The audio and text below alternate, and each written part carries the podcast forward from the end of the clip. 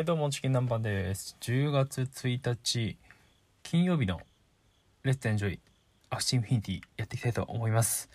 まず最初に仮想通貨早速いっていきましょう、えー、今日さっき跳ねましたね1回。ビットコイン525万円ですね。イーサリアム35万8000円台。2万円イーサリアムであれば2万円ほどですね。ビットコインであれば480円台から480万円台から525万円台にポンとこう上抜けしたんですけどもぐんとまだまだ伸びるかと思ったら意外とあの伸び幅がなんかちょっと停滞してる感じですね。で、えー、SLP が7.7円これ変わらずです。ただ驚くべきことが AXS が1万281円ともう過去最高ですね。えー、高値を更新したと思われます。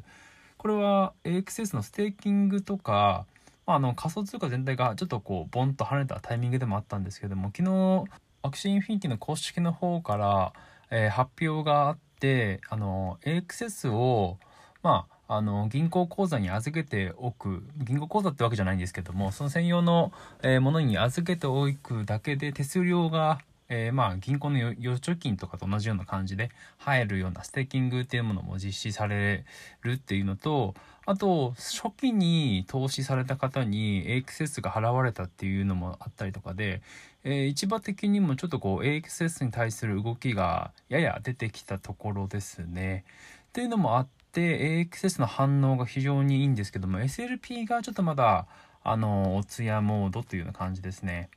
これに関してもシーズン19になったらもう少し動きがあるのかなとは思うんですけどもおそらくもう23週間後ぐらいには始まると思うのでまたここ SLP に関してもちょっと注目が必要なんですけども XS は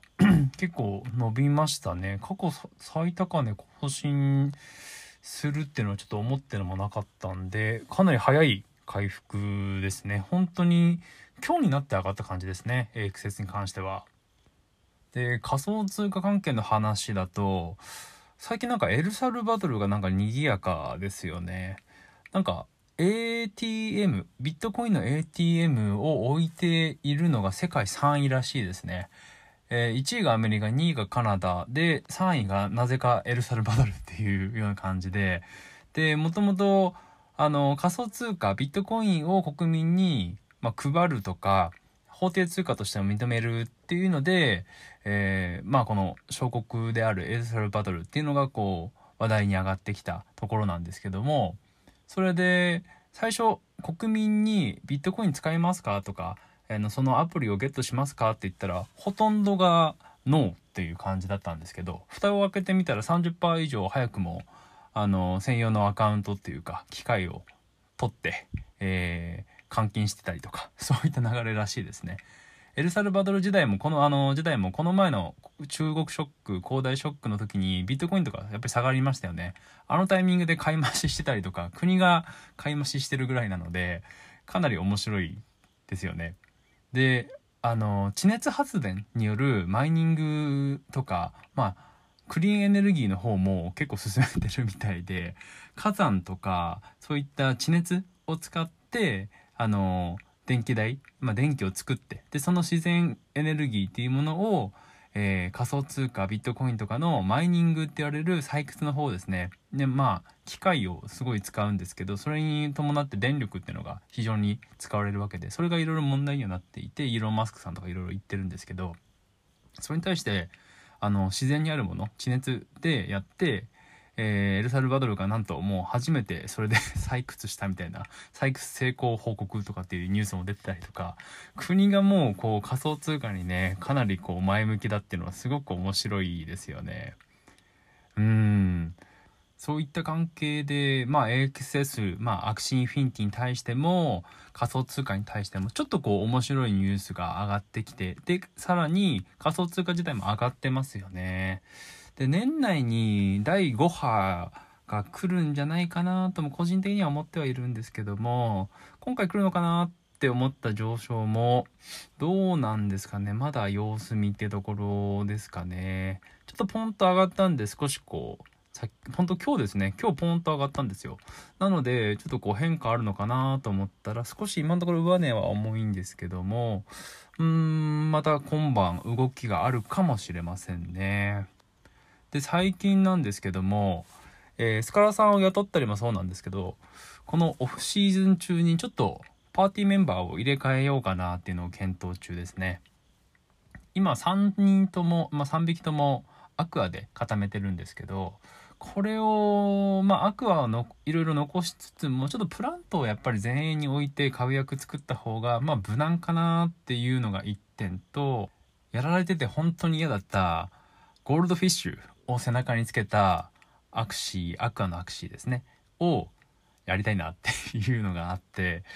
あの、 goldfish めちゃくちゃ嫌ですよね。あれだってアタックした分、あの、スピードがパワーアップするっていう、あれ反則だと思うんですよね。ちょっとシーズン19の時にもしかしたら調整入るかもしれないんですけど、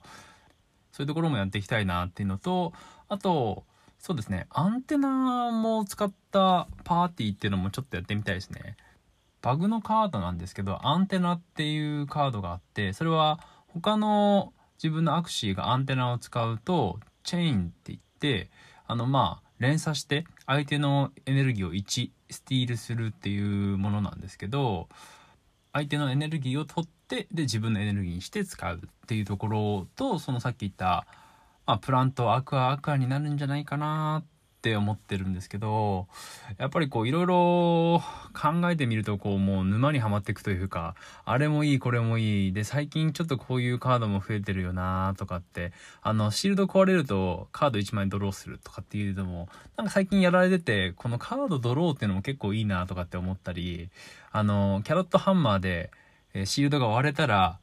1エネルギー回復っていうのもなんかなかなかいいと思うんですよね。局後半カードなくなって負けるっていうことがあったり、